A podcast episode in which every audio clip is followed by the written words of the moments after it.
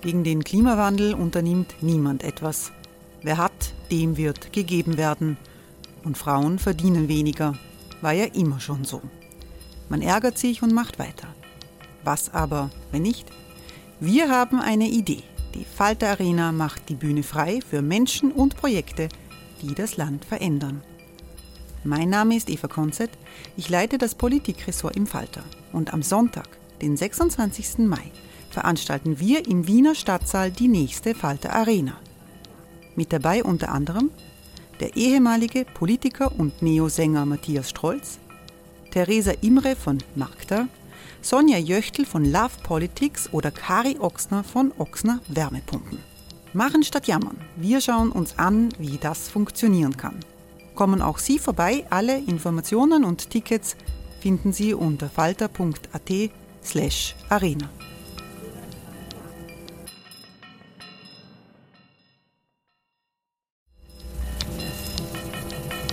Falter-Podcasts werden durch Werbung unterstützt. Das hilft bei der Finanzierung unseres journalistischen Angebots. Die Erderhitzung ist kein Gefühl, aber mit vielen Gefühlen verbunden. Sorgen etwa oder Angst. Eine Veranstaltung gegen diese Ohnmacht ist Tipping Time, eine Klimakonferenz der Zivilgesellschaft. Von 9.5. bis 11.5. findet Tipping Time in Kooperation von Globe Art, Solektiv und Tangente St. Pölten statt und lädt ein zu Diskurs, Diskussionen und Workshops mit namhaften Vortragenden wie Nikolai Schulz und Friederike Otto. Weitere Informationen finden Sie auf www.tangentesanktpölten.at.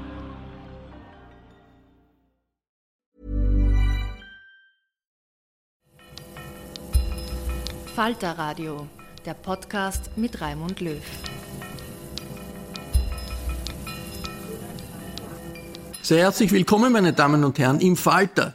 Vier Tage nach dem Beginn des Ukraine-Kriegs hat der russische Präsident Wladimir Putin die russischen Nuklearstreitkräfte in Alarmzustand versetzt. Man weiß nicht ganz genau, was das bedeutet, aber seither haben russische Vertreter immer wieder die Möglichkeit eines Rückgriffs auf die russischen Atom Waffen erwähnt. Und diese Möglichkeit ist seit Wochen äh, in Diskussion. Äh, in den letzten Tagen hat äh, Moskau gesagt, taktisch gibt es keine Pläne, diese Waffen einzusetzen. Aber gleichzeitig wird im russischen Fernsehen gezeigt, wie Raketen, Atomraketen der Marke Iskander aus der Enklave Kaliningrad in Richtung Westeuropa abgeschossen werden könnten etwa 100 Sekunden würde es dauern, bis die in Berlin sind, 200 Sekunden, bis die in London sind. Ein deutliches Zeichen, dass die russische Führung die eigene Öffentlichkeit, äh, wahrscheinlich auch die europäische Öffentlichkeit, auf die Möglichkeit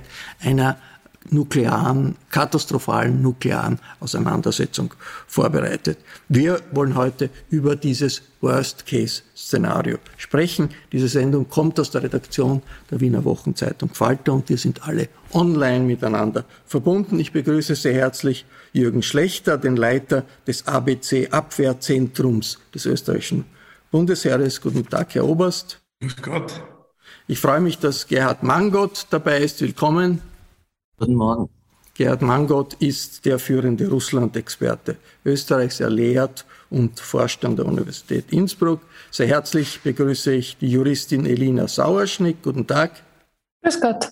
Frau Sauerschnick kommt aus der Ukraine. Sie ist für, engagiert für die Solidarität mit den Menschen in dem angegriffenen Land. Und ich freue mich, dass Shavon Gitz dabei ist. Hallo. Hallo. Frau Gietz ist Außenpolitik-Journalistin des Profil. Sie hat über die Atomdrohungen aus Russland geschrieben und den, den Rahmen analysiert. Äh, Professor Mangot, Putin hat diese Drohung mit Atombomben ja bei seiner Rede zum Jahrestag des Sieges über Nazi-Deutschland nicht wiederholt. Trotzdem, warum ist dieses Thema von russischer Seite immer wieder hochgefahren worden? Und aus zwei Gründen. Es soll vor allem als erstes die Bevölkerung in den westlichen Staaten beeinflussen, soll Angst, Unruhe, Sorge wecken in der Absicht und in der Hoffnung, dass sich Teile der Bevölkerung im Westen dann äh, gegen die eigenen Regierungen richten, diese auffordern, etwas zurückhaltender zu sein, sich nicht so zu engagieren in diesem Krieg, keine schweren Waffen zu liefern, eben weil aus deren Sicht dann beeinflusst durch die russische Propaganda ein Nuklearkrieg drohen könnte. Der zweite Grund aber ist, dass der zweite Grund aber ist, dass ein Einsatz von sogenannten substrategischen oder taktischen Nuklearwaffen nicht ausgeschlossen ist. In der russischen Nukleardoktrin, also in diesem Dokument vom Juni 2020, wird der Einsatz von Nuklearwaffen an mehrere Szenarien geknüpft. Eines davon ist natürlich ein Massenvernichtungswaffenangriff auf Russland. Das Zweite ist aber, wenn Russland in einem konventionellen Krieg Gefahr läuft, diesen Krieg zu verlieren und die Existenz des Staates Russland auf dem Spiel steht. Wie nun die russische Führung äh, diese Formulierung Existenz des Staates steht auf dem Spiel äh, interpretieren wird, wenn Russland in eine Kriegsniederlage schlittern sollte oder es gar, was nicht grundsätzlich ausgeschlossen ist, eine Offensive der ukrainischen Armee gegen die Krim geben sollte, das ist eine offene Frage und da halte ich eine Drohung mit dem Einsatz von taktischen Nuklearwaffen durchaus für möglich. Also ausschließen kann einen solchen Fall in Wirklichkeit niemand, richtig? Nein. Oberst Schlechter, die Rede ist ja immer wieder von taktischen Atomwaffen. Auch Gerhard Mangot hat jetzt äh, darüber gesprochen. Was versteht man genau darunter, wenn jetzt an der Front in der Ukraine solche sogenannten taktischen Atomwaffen eingesetzt werden? Ja, also die taktischen Atomwaffen ähm, kennzeichnen sich dadurch, dass sie auf einem Gefechtsfeld zur Wirkung kommen. Also mit Masse wäre es hier dann der Kriegsschauplatz der Ukraine. Ähm, und sie sind eben von ihrer, von ihrer Auswirkung, von ihrer Waffenwirkung, vom Kaliber oder von, den, von, dem, von der Detonationswirkung, der, die in Kilotonnen gemessen wird, eben entsprechend kleiner. Also das heißt, im Unterschied zu den strategischen Atomwaffen, deren ursprünglicher Zweck in erster Linie eben die Abschreckung ist und wo wir also alle hoffen, ähm, dass wir sie so nie einsetzen werden müssen, weil sie in Summe unseren Erdball einige Male vernichten werden können, sind die taktischen Atomwaffen in ihrer Wirkung geringer und sind maßgeschneidert dafür, eine Entscheidung auf einem Gefechtsfeld dementsprechend erreichen zu können. Aber was würde das äh, äh zur, äh, über die äh, radioaktive Verseuchung bedeuten? Wenn eine solche taktische Atomwaffe gezündet wird, könnten dann überhaupt die russischen Soldaten da durchmarschieren? Wären die dann nicht alle verseucht? Also die, die Atomwaffen und besonders die taktischen zeichnen sich dadurch aus, dass sie zwar in ihrer unmittelbaren Wirkung während der Kernspaltung und der Detonation ähm, einen verheerenden Schaden anrichten, aber dafür relativ eine geringe Sekundärwirkung haben ähm, und man durchaus nach, nach einiger Zeit ab des Abklingens ähm, hier entsprechend mit eigenen Streitkräften ähm, natürlich unter besonderen Schutzmaßnahmen weiter vorgehen könnte. Also es ist nicht unbedingt so, dass beim Einsatz einer taktischen Atombombe ähm, das Gelände, in dem diese Atombombe zum Einsatz gekommen ist, für ein und für alle Mal ähm, oder auf Jahrtausende hinaus entsprechend nicht mehr nutzbar ist. Javon Gitz, die russische Führung hat ja vor dem Angriff konsequent die Unwahrheit gesagt, hat monatelang versichert, es wird überhaupt keinen Angriff auf die Ukraine äh, geben, während er in Wirklichkeit vorbereitet wurde. Jetzt bei diesem Hin und Her um russische Nuklearangriffe, mögliche russische Nuklearangriffe, wie ist da die vorherrschende Reaktion des Westens? Einerseits sehen wir natürlich die Angst der Menschen, ähm, was ganz klar ist, ähm, weil man ja nicht weiß, wie viel, ich sage mal, Restvernunft es noch gibt im Kreml.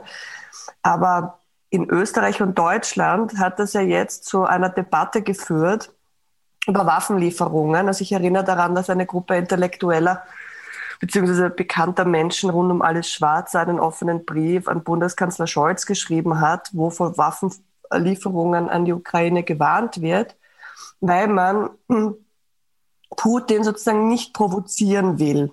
Eben weil er Atomwaffen hat, so die Argumentation, muss man vorsichtig sein. Und ähm, genau, also die Gegner warnen, der Waffenlieferungen warnen eben vor einem dritten Weltkrieg, der eintreten würde, wenn Nuklearwaffen zum Einsatz kämen. Natürlich gibt es ja wieder die Gegenantwort der, ähm, der Menschen, die sagen, nein, ähm, wir müssen die Ukraine unterstützen, wer weiß, äh, was sonst passiert und ähm, die Drohungen sind sowieso ein Teil der psychologischen Kriegsführungen. Ich finde total interessant an dieser ganzen Debatte und irgendwer hat sie, ähm, ich weiß nicht mehr, wer irgendwer hat sie Sofa-Pazifismus genannt. Was ich total interessant finde dran, ist, dass die Debatte in Österreich und Deutschland total aufgekocht ist letzte Woche, aber wir eine ähnliche Debatte zum Beispiel in Großbritannien oder Irland überhaupt nicht haben da wird das überhaupt nicht in der Form besprochen. Also dieser Sofa-Pazifismus, den gibt es dort einfach nicht. Das ist was offenbar was spezifisch deutsch-österreichisches.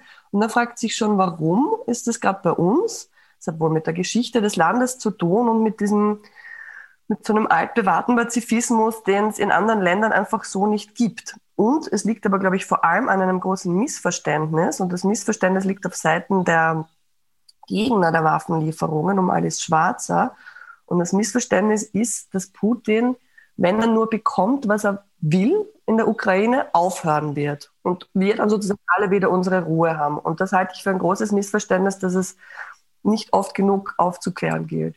Frau Sauerschnick, bei all dem äh, Horror des Krieges, den die Menschen in der Ukraine erleben, welche Rolle spielen da diese Drohungen mit einem Atomwaffeneinsatz? Ich glaube, für die Ukrainer hat sich Angst äh, mit jedem Tag dieses Krieges vergrößert. Also es sind schon über 70 Tage vorbei. Die Leute sind erschöpft. Äh, jeder zweite Ukrainer, wenn nicht sogar mehr, hatte Haus verloren. Und das ist einfach, ich weiß nicht, ich habe das Gefühl, dass äh, die Ukrainer in ständiger Angst leben. Und das ist natürlich unglaublich schwer und auf Dauer erschöpfend rein zahlenmäßig, da verfügt Russland über etwa 2500 strategische Atomwaffen, die über Kontinente von einem Kontinent zum anderen schießen können, 2000 nicht strategische Atomsprengköpfe, also insgesamt 4500 Atomsprengköpfe ungefähr. Das Potenzial der USA ist ähnlich. Bei Atomwaffen verfügen China, Großbritannien, Frankreich, Israel, Indien und Pakistan, das sind die Atommächte, auch Nordkorea, äh, verfügen jeweils über ein paar hundert, Nordkorea vielleicht über ein paar Dutzend solcher äh, Atomwaffen.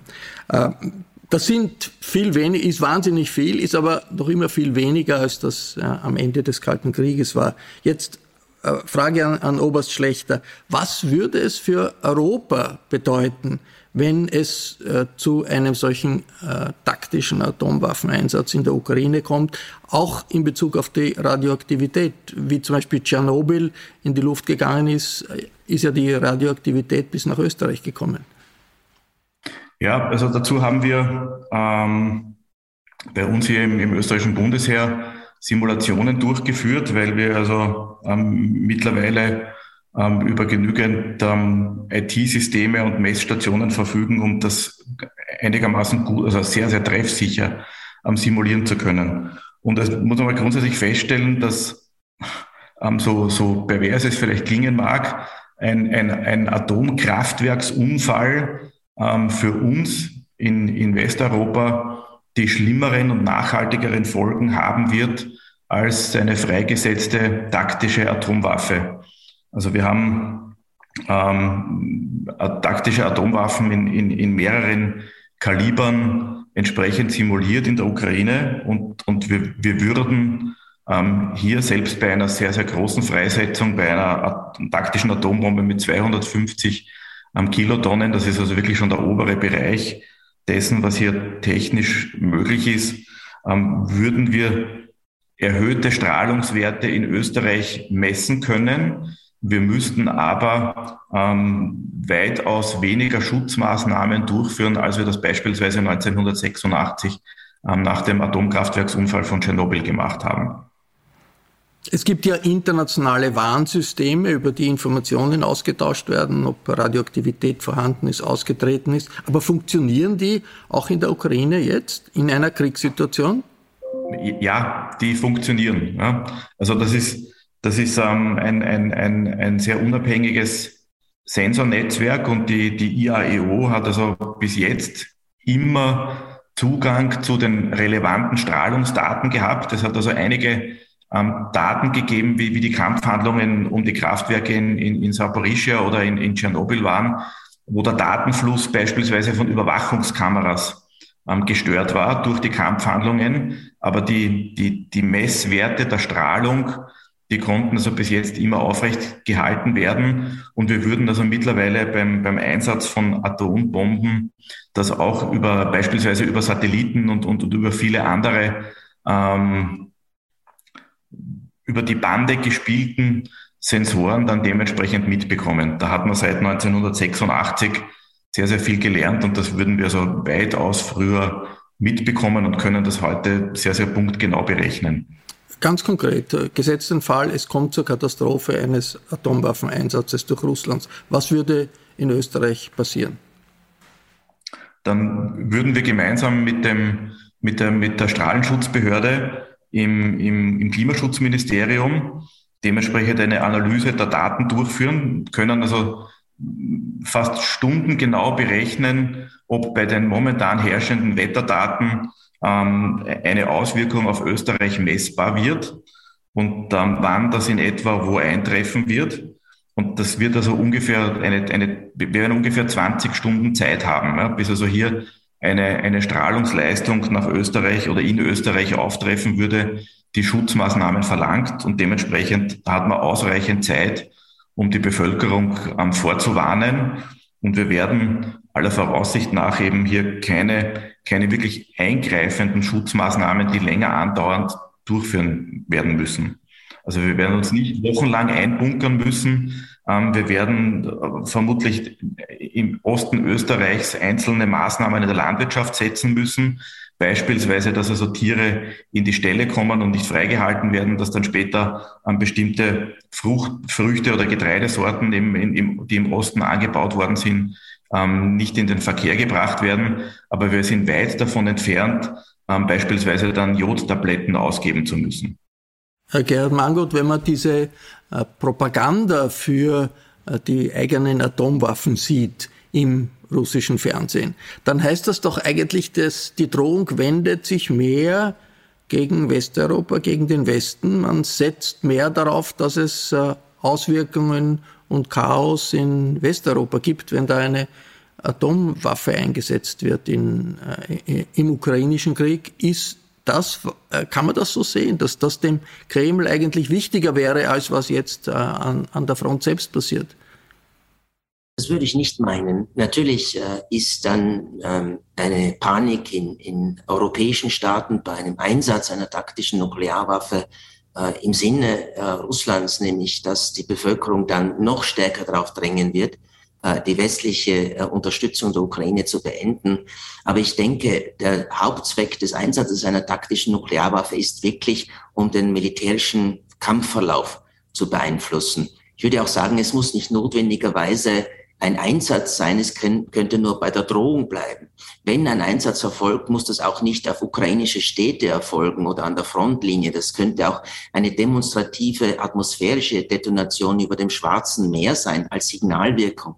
Und das hängt damit zusammen, dass vermutet wird, dass die Militärdoktrin Russlands dem Konzept eskalieren und zu deeskalieren folgt. Escalate to deescalate soll heißen, wenn Russland in einem konventionellen Krieg in eine Niederlage schlittert, dann könnte Russland eben eine solche Waffe einsetzen, um den konventionellen Krieg zu stoppen, wie das im Dokument formuliert ist, und zu einer äh, Vereinbarung führen, die für Russland annehmbar ist. Das heißt, äh, einen Waffenstillstand zu russischen Bedingungen zu akzeptieren. Ob der Westen dann gegenreagiert, mit einer eigenen Detonation, das ist die Frage. Der Westen hat die Möglichkeit dazu, insbesondere seit 2019, seit unter Donald Trump ein neuer äh, Sprengkopf eingeführt wurde, der W-76-2 auf den Trident-Raketen der strategischen U-Boote. Auch hier könnte dann ein, eine Gegendetonation erfolgen. Aber das Problem ist dann, dass keine Seite die Eskalationskontrolle hat. Das heißt, dass niemand weiß, wie geht es dann weiter? Wird es dann immer immer höhere Ebenen erreichen, was die Sprengkraft eingesetzter Nuklearwaffen betrifft. Also es ist schon eine sehr gefährliche Situation, die da auf uns zukommen könnte. Und da ist auch die Frage, wie wir den Sieg der Ukraine definieren, wann wir äh, ein militärisch gesehen, ein militärisches Geschehen als Sieg der Ukraine einstufen. wenn ein Sieg, so wie es Außenminister Kuleba gestern gesagt hat, auch die Befreiung der Krim und der Hafenstadt Sevastopol einschließt, wenn das das Kriegsziel ist, dann wird der Einsatz einer solchen taktischen Nuklearwaffe wahrscheinlicher. Das heißt, wir müssen uns auch Gedanken darüber machen, wann wir mit einem Sieg der Ukraine zufrieden sind, wie weit der ausgestaltet sein muss und wie weit äh, er nicht ausgereizt werden darf, um eben die Eskalation durch Nuklearwaffen zu verhindern. Frau Sauerschnitt, gibt es eine ukrainische Diskussion, was konkret als Sieg jetzt verstanden würde? Der, die, die ukrainische Regierung sagt, okay, alle äh, russischen Soldaten müssen das ukrainische Gebiet verlassen, sollen gezwungen sein, es zu verlassen. Das würde auch die Krim umfassen. Ist das äh, ein von der gesamten ukrainischen Öffentlichkeit getragene äh, Idee? Auf jeden Fall. Ich komme selber von der Krim und man hört, finde ich, in den letzten Wochen äh, ständig diese klare Formulierung, dass Krim zur Ukraine gehört. Es wurde 2014 absolut unrechtmäßig annektiert. Das ganze, äh, ja, die ganze Welt hat äh, sprachlos zugeschaut. Es hat keiner was getan. Es war, finde ich, das erste Zeichen, dass das nicht so bleibt, dass das nicht bei Krim bleibt, dass es nicht bei Donetsk bleibt, bei es geht einfach weiter und ich finde, dass das ganze Territorium der Ukraine muss äh, zurück und die Krim ist ein Teil der Ukraine und ich finde das wirklich fair und ja, gerechtfertigt zu sagen, dass wir kämpfen bis so lang, bis unser Territorium so ist, wie es vor 2014 war, schlussendlich. Since 2013, Bombas has donated over 100 million socks, underwear, and t-shirts to those facing homelessness. If we counted those on air, this ad would last over 1,157 days. But if we counted the time it takes to make a donation possible, it would take just a few clicks. Because every time you make a purchase, Bombas donates an item to someone who needs it. Go to bombas.com slash ACAST and use code ACAST for 20% off your first purchase. That's bombas.com slash ACAST, code ACAST.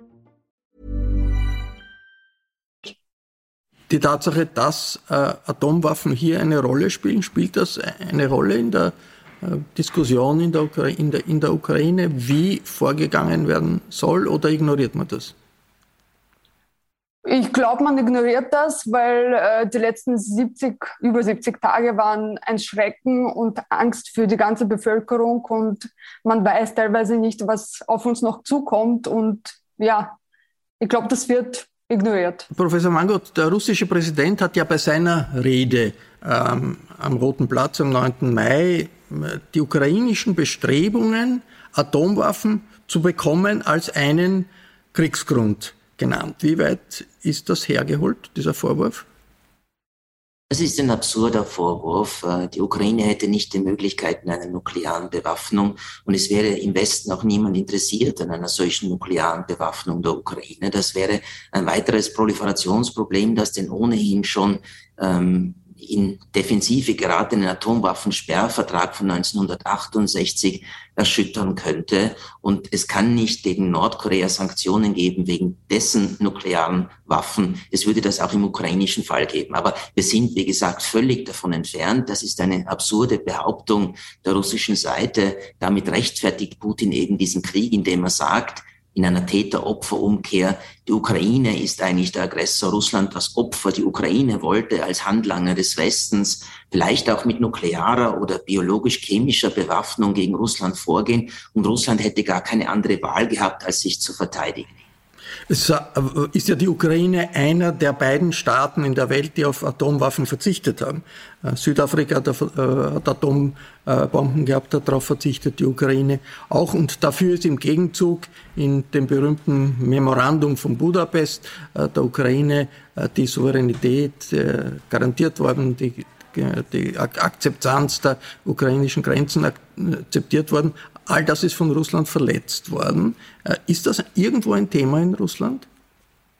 Nein, eigentlich nicht. Äh, man hat äh, dieses Budapester Memorandum eigentlich nicht zur Diskussion gestellt, nicht die Verpflichtungen, die Russland damit eingegangen ist, diskutiert, genauso wenig und der ist, weil das Budapester Memorandum ja eine politische Erklärung ist, Äh, genauso wenig wurde die Verletzung des rechtswirksamen Vertrages zwischen Russland und der Ukraine von 1997 diskutiert. In diesem Vertrag hat nämlich Russland der Ukraine die territoriale Integrität in den Grenzen von 1991 zugesichert, also inklusive der Krim und der Hafenstadt Sevastopol. Diesen Vertrag hat Russland auch gebrochen und das ist auch ein bisschen das Problem jetzt, wenn die Ukraine sagt, sie möchte Sicherheitsgarantien haben. Soll sie sich auf solche Sicherheitsgarantien verlassen können, so auf das Budapester Memorandum, dann sind die eben nicht sehr viel wert. Aber Beistandsgarantien, die die Ukraine etwa vom Westen erwartet, wird dieser zu geben nicht bereit sein. Denn eben wie schon 1900, äh, wie schon 2014 hat der Westen davor zurückgeschreckt, mit Russland in einen Krieg zu schlittern. Denn man muss ja umgekehrt auch sagen, auch das Vereinigte Königreich und die USA haben im Budapester Memorandum der Ukraine Sicherheitsgarantien gegeben. Und als dieses 2014 durch Russland verletzt wurde, haben weder Großbritannien noch die Vereinigten Staaten hier militärisch irgendetwas getan, um der Ukraine zu helfen. Also ob so etwas in Zukunft halten wird, das ist die große Frage. Und von russischer Seite ist äh, eine Garantie eben gar nichts wert.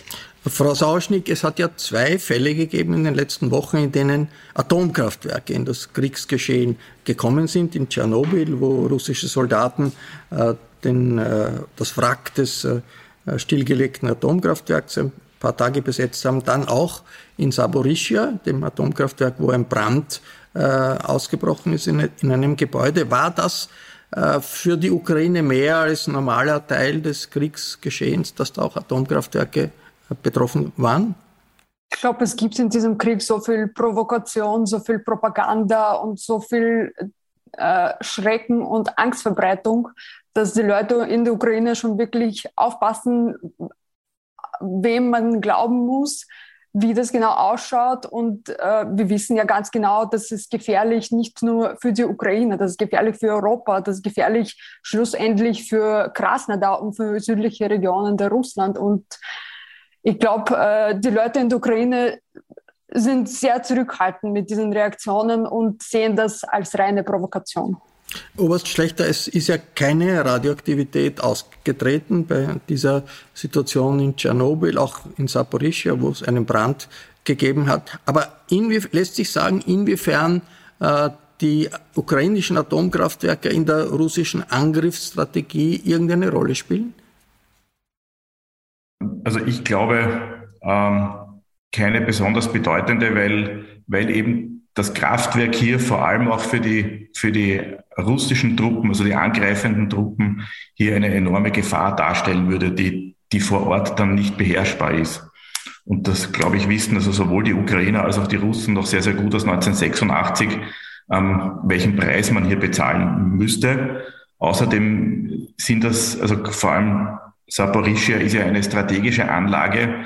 Ähm, dort wird so viel oder dort kann man so viel Strom produzieren, das ist aus meiner Sicht ein, ein zu hohes Ziel, als dass ich das opfern würde für einen, einen, einen, einen taktischen, äh, militärischen, kurzfristigen Vorteil mit einem immensen Risiko ähm, der, der, des Schadens. Und gleichzeitig, glaube ich, ist es viel wichtiger für beide Seiten, diese Kraftwerke im Betrieb halten zu können, damit sie später auch wieder und, und währenddessen genutzt werden können oder eben auch kontrolliert ähm, nicht genutzt werden können, weil das ja auch wiederum Auswirkungen hat, wenn, wenn eben ein Gutteil der, der ukrainischen Stromversorgung ähm, nicht zum Einsatz kommen kann. Für die Ukraine ist ja das auch ein Mittel, ähm, um hier in die Kriegshandlungen eingreifen zu können. Also ich, ich, es macht für mich keinen Sinn, es ist eher absurd ähm, aus meiner Sicht, ein, ein Kernkraftwerk ähm, ähm als ein militärisches Ziel darzustellen, erst recht für einen Angreifer. Aber Saporischia ist beschossen worden von den russischen Truppen. Ja, ähm, das ist richtig. Und man muss also gleichzeitig feststellen, dass die Kampfhandlungen, die dort passiert sind, die, die, die kratzen das, das Kraftwerk in seiner Sicherheit überhaupt nicht. Also das sind, das ist zwar jetzt von den Bildern her schrecklich, ähm, es hat sich aber schlussendlich um ein administratives oder ein Schulungsgebäude gehandelt. Also das ist den, den, den Kernreaktoren, also das steht in keiner Verbindung mit der Sicherheit der Kernreaktoren. Und es sind eben die alle noch in Betrieb befindlichen ähm, Kraftwerke der Ukraine sind viel, viel moderner als, als Tschernobyl und würden also hier auch, auch größeren Kampfhandlungen noch standhalten können. Wenn man es natürlich darauf absieht, dann, dann kann man auch so ein Kernkraftwerk aus den Angeln heben mit, mit, modernen Kriegswaffen, aber das halte ich eben, wie gesagt, für absurd. Und für Kollateralschäden sind diese Kernkraftwerke einigermaßen gut gerüstet. Das war eine Sendung über die nuklearen Gefahren des Ukraine-Krieges. Ich bedanke mich sehr herzlich bei allen, die dabei waren. Die aktuellen Fragen der europäischen Politik, der internationalen Politik werden regelmäßig im Falter besprochen. Daher ist ein Abonnement des Falter eine gute Idee. Ich darf mich verabschieden. Bis zur nächsten Folge.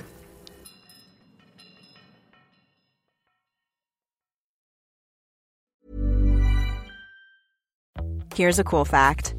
A crocodile can't stick out its tongue. Another cool fact, you can get short-term health insurance for a month or just under a year in some states. United Healthcare short term insurance plans are designed for people who are between jobs, coming off their parents' plan, or turning a side hustle into a full time gig. Underwritten by Golden Rule Insurance Company, they offer flexible, budget friendly coverage with access to a nationwide network of doctors and hospitals. Get more cool facts about United Healthcare short term plans at uh1.com. Even when we're on a budget, we still deserve nice things. Quince is a place to scoop up stunning high end goods for 50 to 80% less than similar brands.